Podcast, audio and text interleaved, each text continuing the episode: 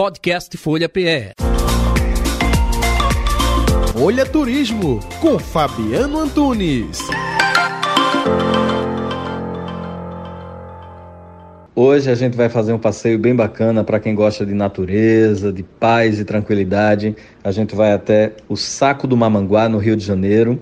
Para chegar lá, né, normalmente o turista sai de Paraty, conhece Paraty, ali a cidade histórica, que é muito lindo também. De lá você vai até um bairro chamado Paraty Mirim, né?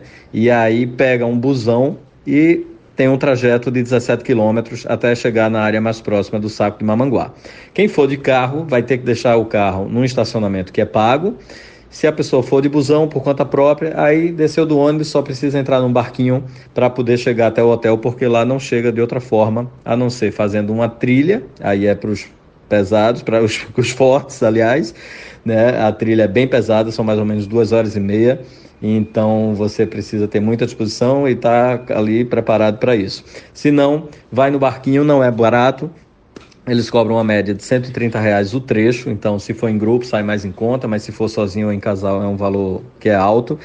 E aí você faz uma pechincha, mas o valor médio é esse, 130 reais o trecho. Então esse barquinho dura 20 minutos, você chega ali na sua pousada, no hotel, que vale a pena reservar com antecedência, porque o Saco do Mamanguá não tem tantas opções de hospedagem, e aí tem realmente que fazer com antecedência para garantir vaga nesse, nesse destino.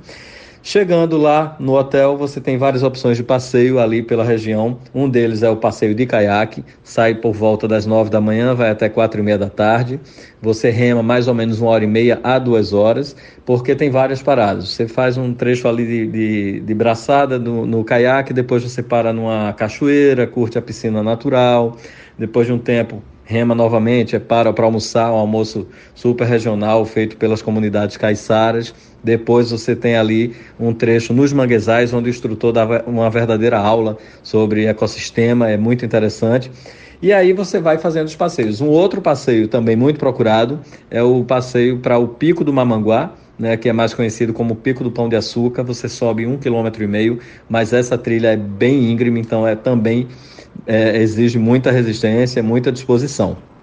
Esses são os dois principais passeios da região. Saco Mamanguá é um lugar lindo, são 8 quilômetros de comprimento e um e meio mais ou menos de largura. 12 rios drenam águas né, para dentro do Saco do Mamanguá, então é um lugar assim de natureza espetacular e vale muito a pena. Eu indico no mínimo duas noites para quem quer economizar ali, fazer tudo mais rápido, mas quem tiver um tempinho, pelo menos três noites por lá, vale a pena demais. Quem quiser mais dicas de viagem, segue a gente lá no Instagram, é o Rota 1976. Um abraço. Podcast Folha PE. Olha Turismo, com Fabiano Antunes.